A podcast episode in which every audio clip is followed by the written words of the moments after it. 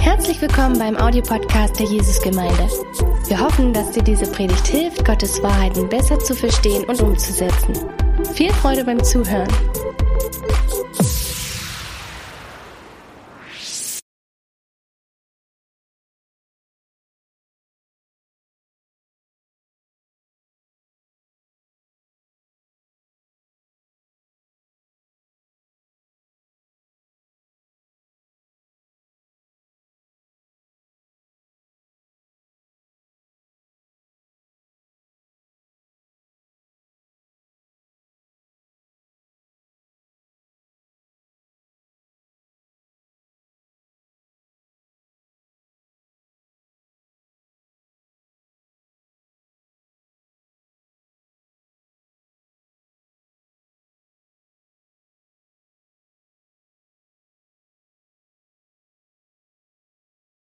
Guten Morgen, liebe Gemeinde. Ich freue mich, dass wir heute die Gelegenheit haben, bei euch zu sein, dass wir diese Möglichkeit haben.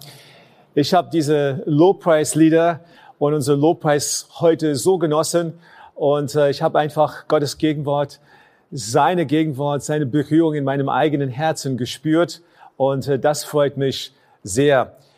Ich hoffe, dass du das auch bei dir gespürt hast, dass du dein Herz jetzt öffnest und dass du sagst, Herr, komme einfach zu mir, ich möchte einfach mir von dir, weil das ist das, worum es heute geht. Und heute machen wir weiter mit unserer Predigtreihe näher und wir haben das Bild von Gott heute als der Töpfer.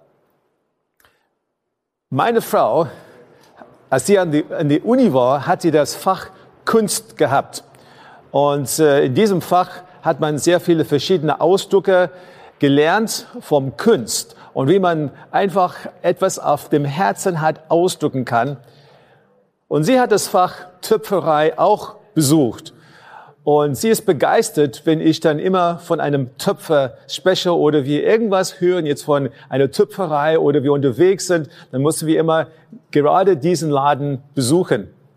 Als wir nach Dresden gekommen sind, haben wir die Möglichkeit natürlich gehabt, eine ganz, ganz besondere Art der Töpferei zu genießen und zu erleben.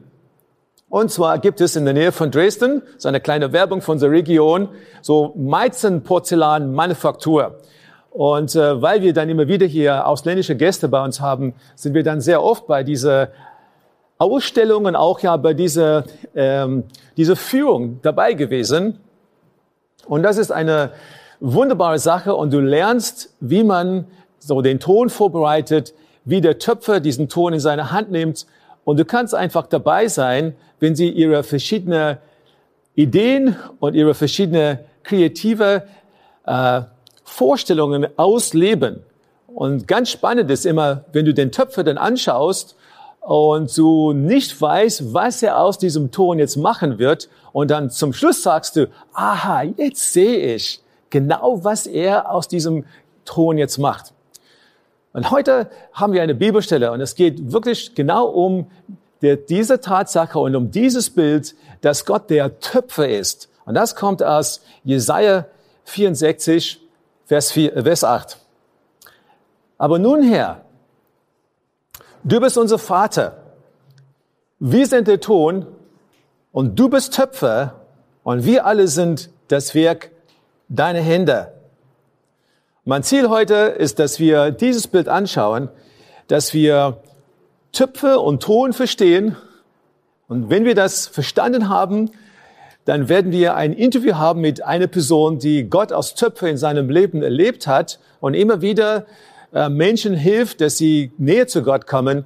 Und zum Schluss werden wir ein wunderbares Gebet anschauen, ein Gebet, das du und vielleicht andere kennen, aber das uns helfen kann, wirklich immer wieder in die Beziehung zu unserem himmlischen Töpfer zu kommen, wie es in der Bibel steht. Der Ton ist der Anfang.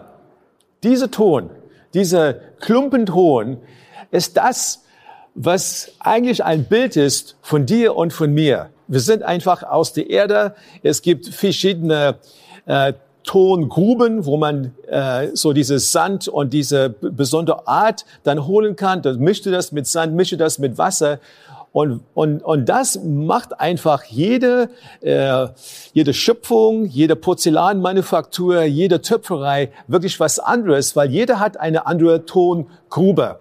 Jedes anders. Und das Schöne ist, wenn auch der Töpfer abwechselnd jemand anders ist, dann ist einfach diese Schöpfung immer wieder etwas ganz Einzigartiges. Der Ton bleibt, aber der Ton ist nur ein, eigentlich ein Stück Erde. Und der Ton ist komplett abhängig von dem Töpfer. Der Töpfer ist derjenige, der etwas aus dem Ton machen kann. Wenn der Ton in die Hand des Töpfers gelangt, dann geschieht etwas Wunderbares. So, der Töpfer kommt und er ist derjenige, der diesem Ton eine Perspektive gibt, dieser Ton etwas Wunderschönes macht. Er ist derjenige auch, der das Recht hat zu entscheiden, was wird aus diesem Klumpen Ton. Welche wunderbare Artikel, welche wunderbare Gefäß wird hier kreiert hier durch das, was der Töpfer macht. Der Töpfer ist derjenige, der diesen bestimmt, was mit dem Ton passiert. Nichts anderes kann bestimmen, was mit dem Ton passiert. Der Töpfer hat das absolute Autorität über seinen Klumpen Ton. Es ist lächerlich, wenn wir denken, dass der Ton zum Töpfer sagt, hey, ich will nicht so ich will so nicht go geschaffen sein. Mach das nicht so oder so. Ich will hier auf der anderen Stelle, an dieser Stelle etwas angebaut haben. Nein, mach das nicht so mit mir. Das ist einfach ein lächerliches Bild. Wenn der Töpfer den Ton in die, in die Hand nimmt, dann hat er absolut die Autorität, das zu machen, was er machen möchte. Es gibt eine, eine Bibelstelle aus Römer Kapitel 9, Vers 20. Das siehst du jetzt ähm, auf dem Bildschirm. Hier steht, was denkst du, wer du bist? Du bist doch nur ein Mensch und willst dich mit Gott streiten?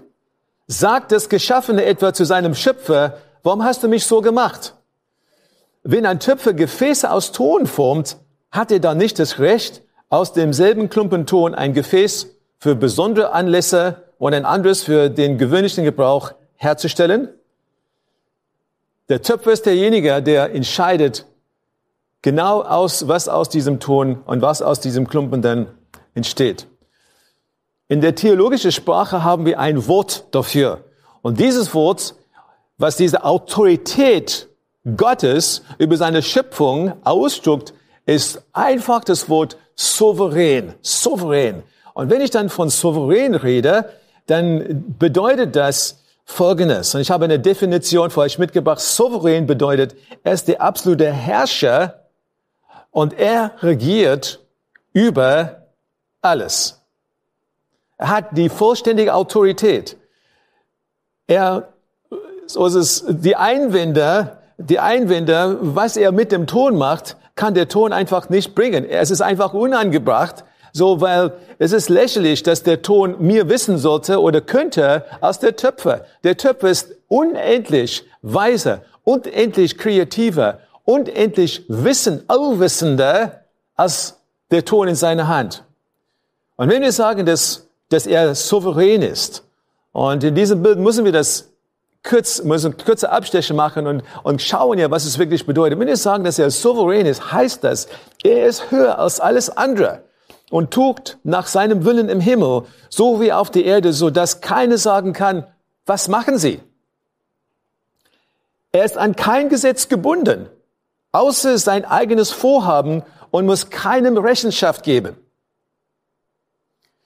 Wenn es eine Gnade gibt oder wie, wie er jemanden seine Barmherzigkeit spüren lässt, es ist seine Entscheidung. Keiner kann seinen Willen widerstehen. Es ist sein Recht, Himmel und Erde zu regieren, wie er es will. Das ist, was Souveränität bedeutet. Wenn wir das erkennen, dann müssen wir erkennen, er kann mit uns tun und lassen, was er gern möchte. Und natürlich, wenn ich das sage, für uns, die, die heute hier sind, und wenn du das hörst, wenn du diese Predigt hörst, natürlich ist das ein Moment, wo dich, wo du dich sehr unbequem fühlst, habe ich wirklich ja kein Sagen, Kann er wirklich alles machen mit mir, was er möchte? Das ist eine wichtige Frage. Bin ich nur ein Roboter hier auf dieser Erde? Warum soll ich mich überhaupt anstrengen, wenn Gott wirklich so eine Autorität in meinem Leben eigentlich dann ausübt? Bleibt dran, ja. Wir kommen zu dieser Frage ein bisschen später. Wenn wir den Ton haben, wenn wir den Töpfer haben, dann gibt es auch Druck. Und er benutzt Druck, um diesen Ton vorzubereiten für das, was er vorhat, das, was er kreieren möchte. Und er nutzt seine Finger und er macht Druck auf diesen Ton. Warum ja? Weil er jede kleines Sternchen, Steinchen einfach da rausnehmen muss, weil er jede kleine Blase finden muss. Weil wenn er diesen Ton nicht perfekt vorbereitet, dann später, wenn es in den Ofen geht und wirklich vorbereitet für den Dienst, dann in diesem Moment kommt ein Riss, so dass die Blase bricht ein Loch in dem, was er gerade kreiert hat. Und deswegen ist diese Druckphase sehr, sehr wichtig für ihn. Es ist ganz wichtig, dass er einfach mit diesem Ton so arbeiten kann. Und in unser eigenes Leben, in dein Leben und mein Leben, wir wissen genau, was es bedeutet. Druck ist etwas, was er nützt, um uns dann vorbereiten, vorbereiten zu, wenn er uns vorbereitet.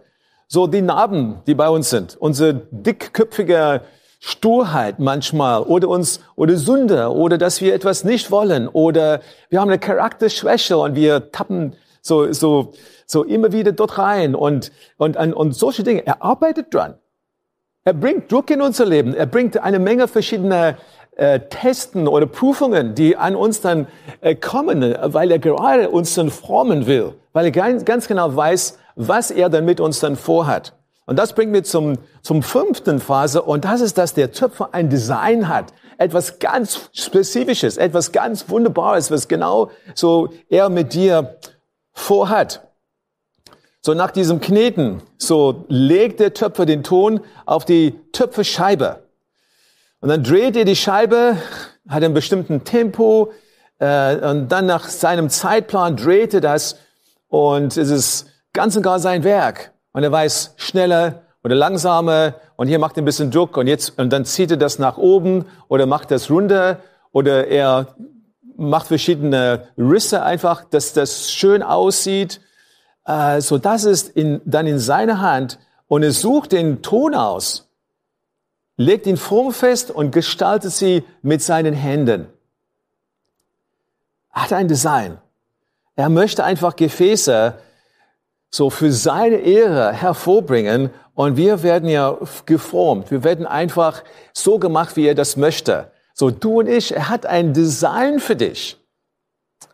Und die Erfahrung, die wir machen, so der Druck, die Druckphasen und diese Momente, so die formen uns die bereiten uns vor, dass wir bereit sind, um wirklich dieses Design anzunehmen, genau dieses Gefäß zu sein, was er einsetzen möchte. Und vorbereitet zu sein, ein Gefäß Gottes zu sein, ist eine wunderbare Sache, wenn wir erlauben, dass er das tut. Er formt uns. Er möchte, dass wir ein Segen sind.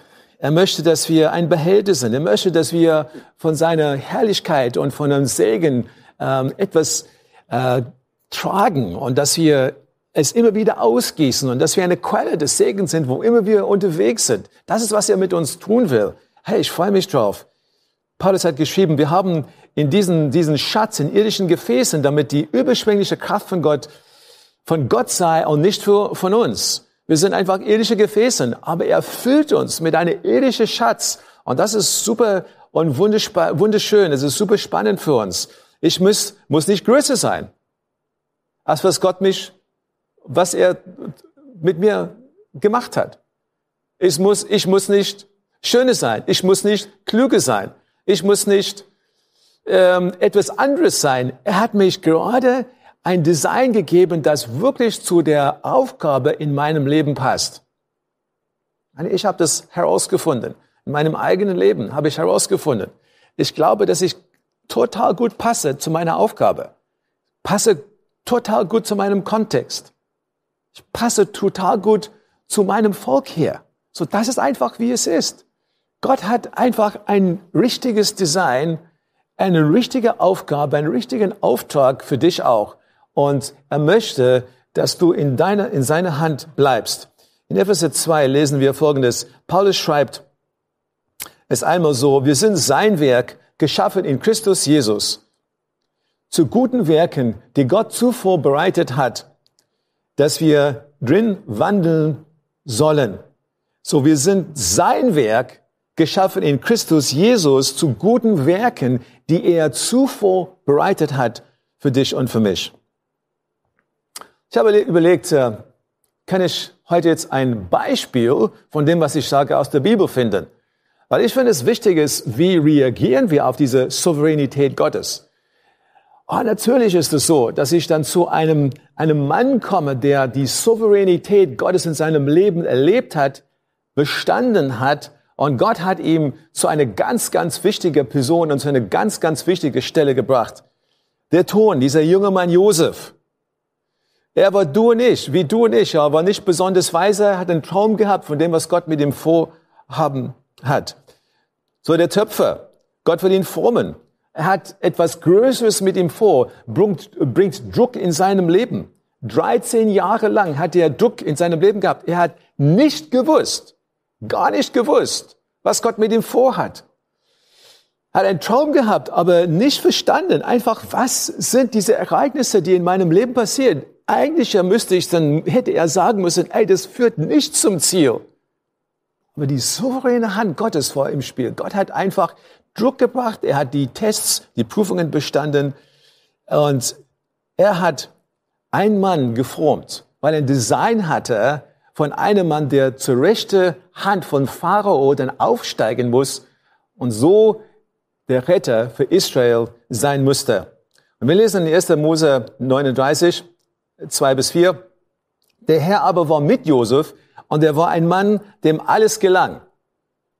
Der blieb im Haus seines ägyptischen Herrn. Als nun sein Herr sah, dass der Herr mit ihm war und dass der Herr alles, was er hat, in seiner Hand gelingen ließ, deshalb fand er seine Gunst und wurde Potiphars persönlicher Diener.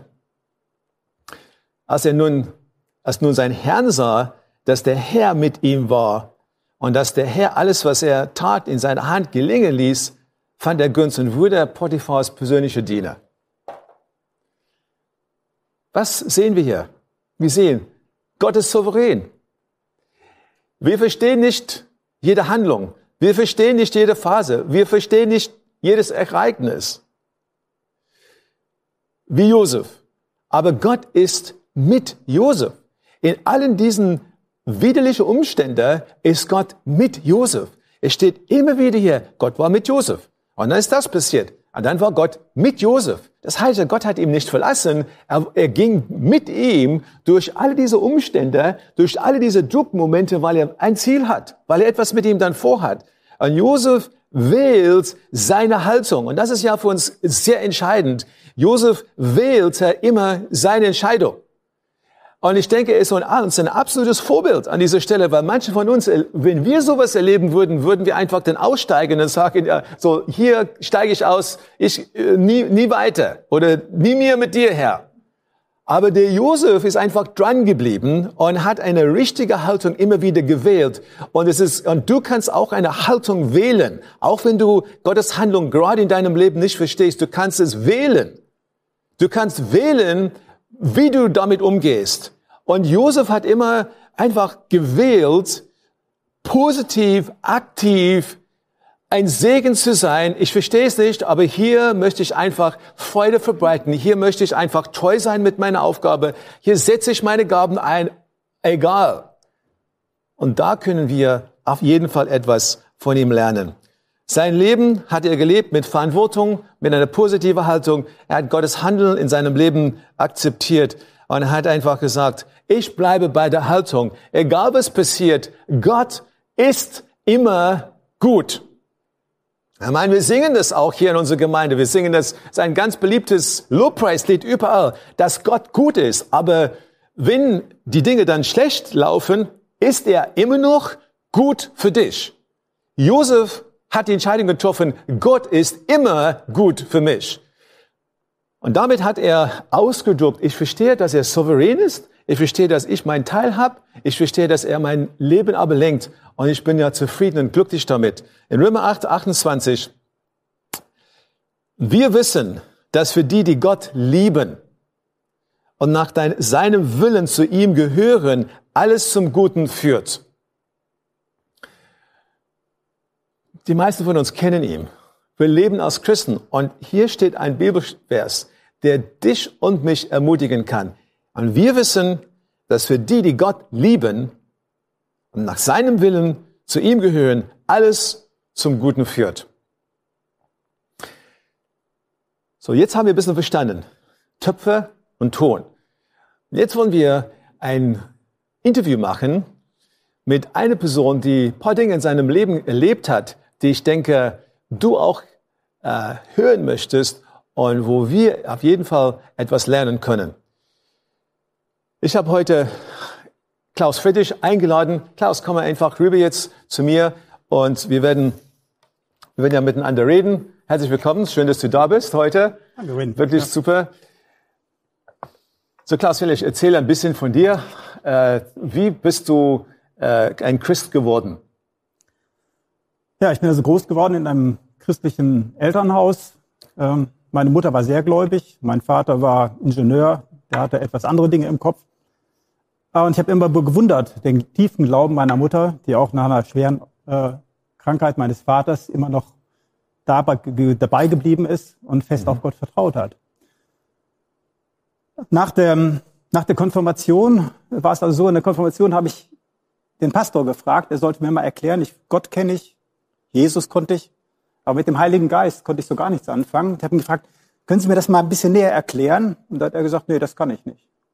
Mhm. Und das habe ich gedacht, na ja, also wenn ein Repräsentant der Kirche mir nicht erklären kann, wie der eine, das eine von den drei Beinen, auf denen der Glaube steht, nicht funktioniert oder was das bedeutet, dann ist das doch irgendwie ein bisschen komisch.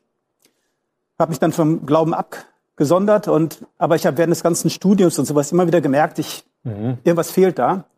Und dann habe ich Trixie kennengelernt und wir beide haben dann gemeinsam gesucht und sind dann, als wir nachdem wir aus Mexiko zurückgekommen sind, äh, haben wir Nachbarn gefunden, die hatten einen Fisch als Zeichen am Auto und die haben wir eingeladen, weil uns das interessiert okay. hat, den Glauben. Und von denen sind wir dann eingeladen worden in eine charismatisch-baptistische ähm, Gemeinde. Das ist nicht unbedingt ein Widerspruch, aber ist schon selten.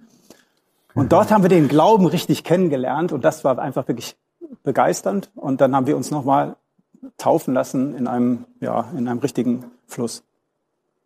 Ja, wirklich klasse. Hey, dann, dann heißt es auch, dass wenn man ein Zeichen ja, auf das Auto setzt, dass es manchmal funktionieren kann. Ja, ja. das ist wirklich interessant. Ja. So, dann äh, kamt ihr äh, zu einem Grundstück in der Nähe von Dresden. Mhm. Äh, wie kam das und was macht ihr dort? Also mit dem zweiten fange ich an, was wir dort machen. Wir haben also einen Seelsorge- und Heilungsdienst und versuchen Menschen näher äh, an in dem Heiligungsprozess näher voranzubringen. Mhm. Und wir haben Seelsorgeausbildung gemacht vor über 20 Jahren, äh, weil ich auch in meinem Herzen festgestellt hatte, dass ich eine Vaterwunde zu Hause hatte und äh, zwar zu meinen Kindern, denke ich, gut war, aber meine Frau hat mir gesagt, irgendwas fehlt bei dir und da habe ich mich dann dem, der Sache ausgesetzt und habe dann festgestellt, da ist wirklich was dran. Man wird, kann befreit werden. Und dann war es so, dass wir ähm, in Darmstadt gelebt haben und dort äh, hatten wir einen Hauskreis und vor über 20 Jahren kam eine Frau zu uns und sagte, ihr werdet in ein Haus reinziehen, was gelb gestrichen ist und große Fenster hat, mediterran aussieht, mhm. zwei Zufahrten und so weiter. Und wir haben gedacht, also das kann alles nicht sein, weil wir gerade zuvor ein wirklich ganz einfaches, äh, gebrauchtes äh, Fertighaus gekauft hatten. Dann hat aber Trixie äh, ein, jetzt vor sechs Jahren ihren PC runterfahren wollen. Und da erschien plötzlich das Exposé von dem Haus, was wir jetzt haben, erschien bei ihr. Und sie hat dann gehört, das ist euer Haus. Und sie hat, hat das Exposé sich angeguckt, cool. hat den Preis gesehen, ist hinten runtergefallen und ist am nächsten Tag wieder aufgestanden. Ja, das, das stimmt nicht, aber es war einfach total geflasht. Hat gesagt, das kann nicht sein. Und dann kam ein langer Prozess, wo es darum ging, dass, ob das wirklich richtig ist. Und wir haben mit unseren geistlichen Leitern, sowohl also mit unseren geistlichen Leitern von der Gemeinde als auch vom Elijah-Haus gesprochen. Und nach einem ganz langen Prozess war das eigentlich, war es dann so, dass wir gesagt haben, und auch die uns gesagt haben, grünes Licht. ohne das grüne Licht von unseren geistlichen Leitern wären wir gar nicht gegangen. Mhm. Das war die eine. Sache, die wir mitbekommen haben. Ja. Super. Und äh, wie, äh, wie, wie hast du Gott erlebt als, als Töpfer in deinem mhm. Leben? Ich meine, das, das, ja. äh, das Thema heute ist ja Töpfer. Ja. Ähm, vielleicht kannst du ein bisschen uns erzählen.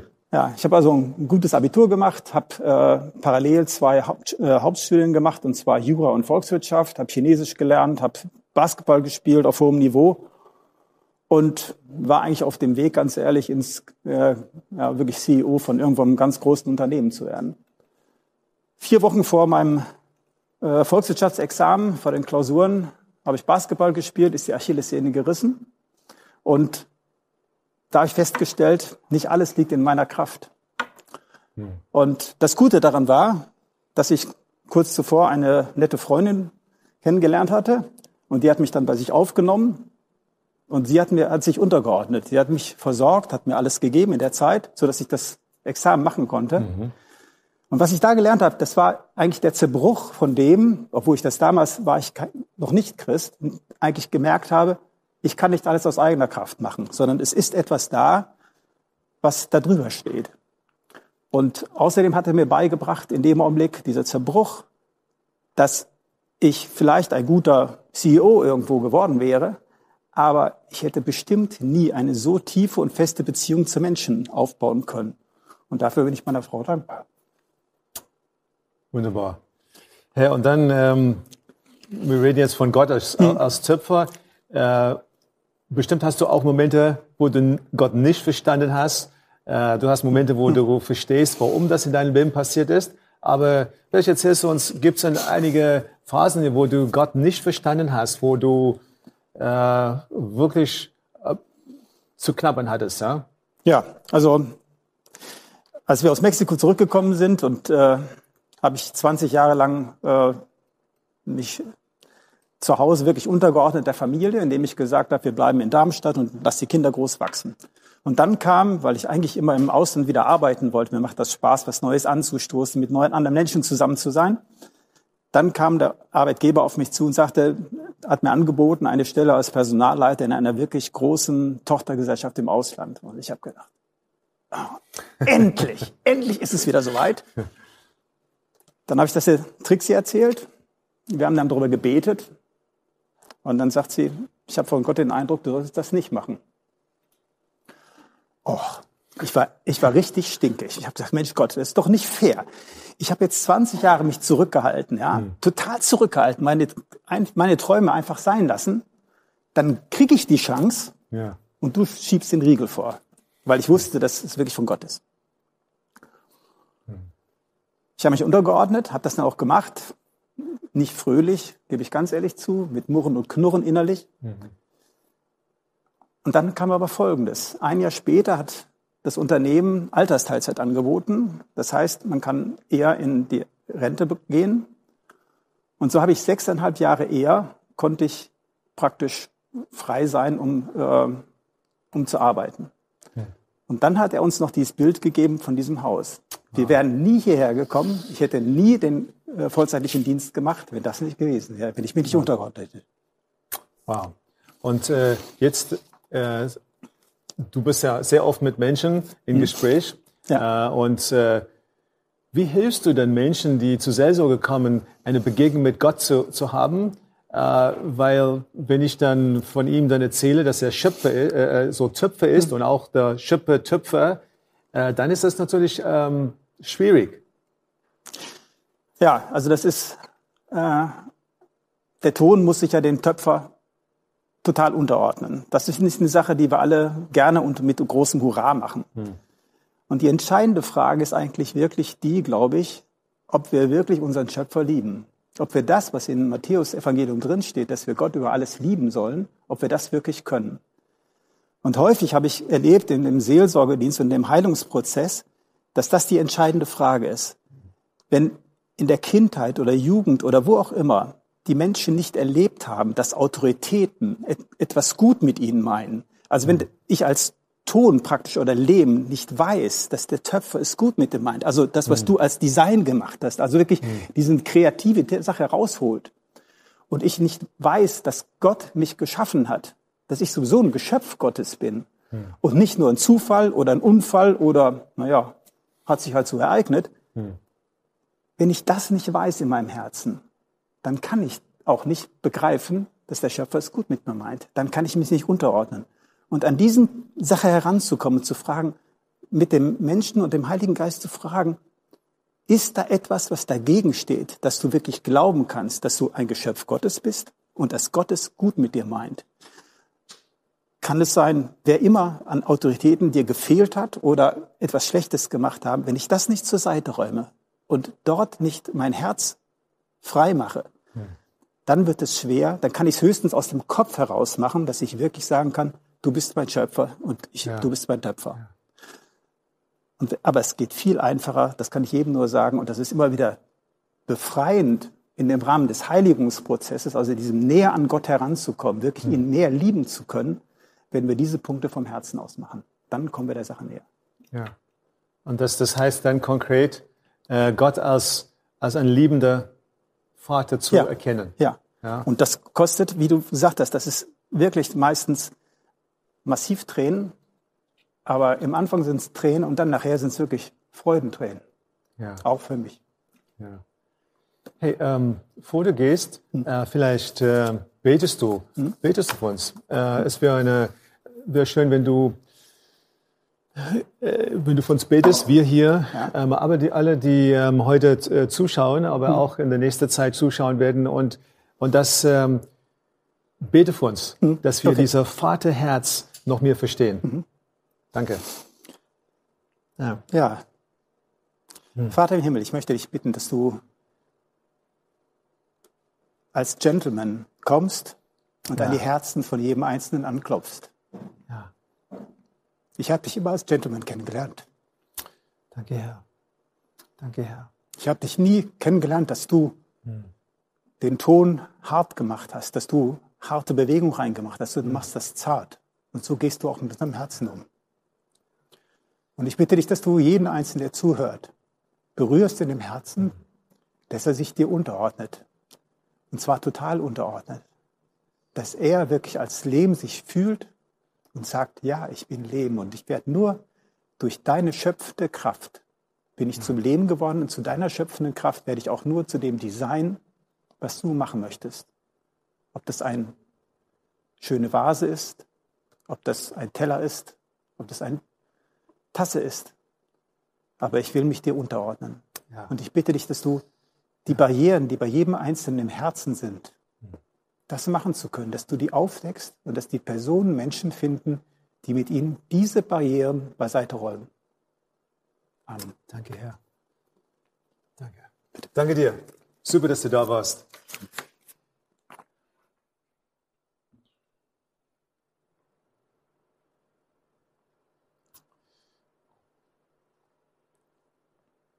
Ich denke, es ist so wichtig für uns, dass wir vertrauen auf ihn, auf seine Güte und dass er gute Absichten mit uns hat. Ich habe äh, ein, etwas ja gefunden in meiner Vorbereitung, die ich euch dann weitergeben möchte. Ich bat um Kraft und mir wurden Schwierigkeiten gegeben, um mich stark zu machen. Ich bat um Weisheit und mir wurden Probleme gegeben, um sie zu lösen und dadurch Weisheit zu erlangen. Ich bat um Wohlstand und mir wurde ein Gehirn und Muskelkraft gegeben, um zu arbeiten. Bat um Mut und mir wurde Hindernisse gegeben, um sie zu überwinden.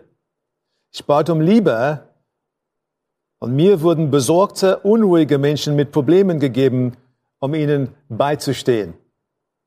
Ich bat um Entscheidungen und mir wurden Gelegenheiten gegeben, die mich aufforderten, diese zu treffen. Ich bekam nicht das, was ich wollte, aber ich bekam alles, was ich brauchte. Die gute Absichten des himmlischen Vaters. Und jetzt wollen wir zu einem Gebet kommen, das Vater unser Gebet. Vater unser Gebet. Und in diesem, diesem Gebet werden wir erkennen, dass Jesus seinen Vater als der Töpfer verstanden hat. Du wirst mir sagen, Wayne, ja, wie, wie, wie hängt äh, Vater unser Gebet zusammen mit dem, mit dem Töpfer? Die Frage ist folgende, oder das Problem ist folgende, dass wir so oft das Gebet gehört haben, dass wir einfach nicht mehr das wirklich wahrnehmen. Das ist wie wenn du so eine Eisenbahn, äh, Eisenbahnschiene lebst. Irgendwann ja hörst du die Eisenbahn äh, oder der Zug jetzt vorbeikommen nicht mehr, weil es so laut ist und du hast dich dran gewöhnt. Und für manche von uns als Christen haben wir dieser Vater unser Gebet so oft gehört, dass wir nicht wirklich wahrnehmen, was Jesus hier gesagt hat. Und das hat so viel Power und so viel Kraft. Und das Wunderbare ist Folgendes. Es fängt, es fängt damit an mit Vater im Himmel. Es fängt damit an, bevor ich einfach zu dieser krasse Teil komme, bestätige ich ja nochmal, dass ich Vater im Himmel ein Vater im Himmel habe und zu ihm komme ich. Ich komme zu dem, der gute Absichten mit meinem Leben hat. Wie können wir dann beten? Wir haben dieses Bild von Gott und wie können wir einfach so, äh, so in Kon Kontakt kommen mit ihm? Und Vater, unser Gebet, ich lese einfach das erste Teil aus Matthäus 6, Vers 9. Da steht, betet ihr nun so, unser Vater, der du bist in den Himmel, geheiligt werde dein Name dein Reich komme, dein Wille geschehe, wie im Himmel, so auf Erden. Dein Wille geschehe. Ich meine, wenn du das sagst, wenn du das sagst, dann meinst du, dein Wille geschehe in meinem Leben. Sagst du erkennst du, ich bin Ton und Herr, du bist der Töpfer. Dein Wille geschehe. Und dieser Vater, Vater unser Gebet ist äh, etwas, wo wir nicht nur ähm, unsere Wille, sondern auch dann unsere Gefühle einfach zu ihm bringen sollen, damit das, was wir, was uns widerfährt oder dass wir mit unseren Gefühlen wirklich uns unterordnen können, dass wir nicht bitter und hart werden. Manchmal müssen wir etwas aufgeben. Es kann sein, dass wir etwas für immer aufgeben müssen und das tut wirklich, wirklich weh. Und dann müssen wir auf die Weisheit Gottes vertrauen und um die Gnade bitten, darüber Ruhe zu finden. Wir haben es für immer aufgegeben. Schwer, schwer. Aber wenn wir das tun und wir sagen, dein Wille geschehe, dein Wille geschehe, dein Wille geschehe, Herr, dann passiert etwas in unseren Herzen, der wunderbar ist. Er bringt uns eine Ruhe, die man nicht beschreiben kann. Echter Frieden ist die überwältigende Erfahrung, wenn man den Weg der Absage gegangen ist. Echter Frieden ist die überwältigende Erfahrung, wenn man den Weg der Absage gegangen ist. Ich habe es losgelassen, ich habe es abgesagt und ich kriege diesen unglaublichen Frieden, dass ich weiß, dass ich weiß, ich habe die richtige Entscheidung getroffen, obwohl das andere so viel, so eine große Versuchung war. Wir gelangen vom Kampf zu einem freiwilligen Loslassen. Und hier mache ich folgenden Vorschlag. Wir beten. Bete nicht mein Wille, sondern dein Wille geschehe. Bete. Jeden Tag betest du. Mein Wille geschehe, dein Wille geschehe, in Familie, im Beruf, in, in, in meinem Leben. Ich sage einfach, nicht mein Wille geschehe, sondern dein Wille. Komm einfach in seine Gegenwart, öffne dein Herz und sag das zu ihm. Vielleicht die Frage dazu, was soll ich übergeben? Was soll ich dir weiter, was soll ich aufgeben, Herr? Was soll ich loslassen? Ich glaube, wenn wir diese Momente nehmen und wir unsere Herzen öffnen, dann spricht er zu uns und er hilft uns, dass wir es tun können. Und dann bete, erwecke das zum Leben, was dir gefällt. Ich lasse es los und Herr, du erwecke das zum Leben, was dir gefällt. Und ich schließe mit diesem Zitat von äh, Tim Keller. Folgendes hat er gesagt. Wenn wir nicht zu 100 Prozent gewiss sind, dass Gott unser Vater ist, werden wir nie sagen können, dein Wille geschehe. Und du hast einfach aus Klauses Herz heute gehört, dass es ihm so wichtig ist, dass wir Gott als Vater kennen, dass wir sagen können, Herr, deine Absichten sind gute Absichten mit mir. Und hier drückt es aus. Du kommst mit der hundertprozentigen Gewissheit zu ihm und du sagst, Herr, dein Wille geschehe. Nur wenn du ganz genau weißt, dass dein Vater gute Absichten mit dir hat. Und ich möchte für uns an dieser Stelle beten. Ich möchte, dass vielleicht ja, wo ihr seid, wenn ihr möchtet, steht auf, erhebt eure Hände, komm einfach zu ihm, komm einfach zu ihm und sagen, so, ich beuge mich, ich beuge mich einfach, ich beuge mich einfach vor dir, Herr. Ich beuge mich vor deiner Autorität. Aber keine Autorität, die mich wehtun will. Ich beuge mich einfach von, von deinem väterlichen Autorität.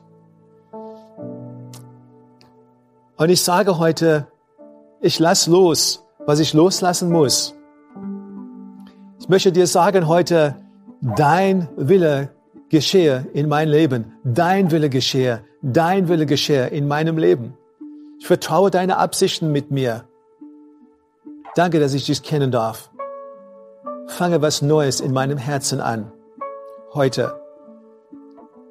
Durch diese altbekanntes Gebet, Vater unser Gebet. Fange was Neues in meinem Herzen an heute. Danke dir, Herr. Und wenn du heute zugeschaut hast, zugehört hast und du Jesus Christus nicht im Mittelpunkt in deinem Leben hast, dann möchte ich dir auch eine Gelegenheit geben, dass du sagst, Jesus Christus, ich möchte, dass du mein Herr bist. Durch Christus kannst du diesen himmlischen Vater erleben. Und das brauchst du. Wenn du religiös bist, das hilft dir nicht weiter. Du brauchst eine Beziehung. Heute, warum nicht? Einfach dein Herz öffnen spreche ein kurzes Gebet, ist einfach ein Gebet, dass du, dass du mit Gott, dass du mit Gott redest. Danke ihm für das, was, dass er Jesus Christus auf diese Erde gesandt hast. Danke ihm, dass Jesus für deine Sünde die Strafe auf sich genommen hat. Und nimm ihn ein in dein Herz. Lade ihm einfach ein, in dein Herz zu kommen. Und du wirst einen Beziehung mit dem himmlischen Vater haben, die du nie vorher gehabt hast. Gott segne euch.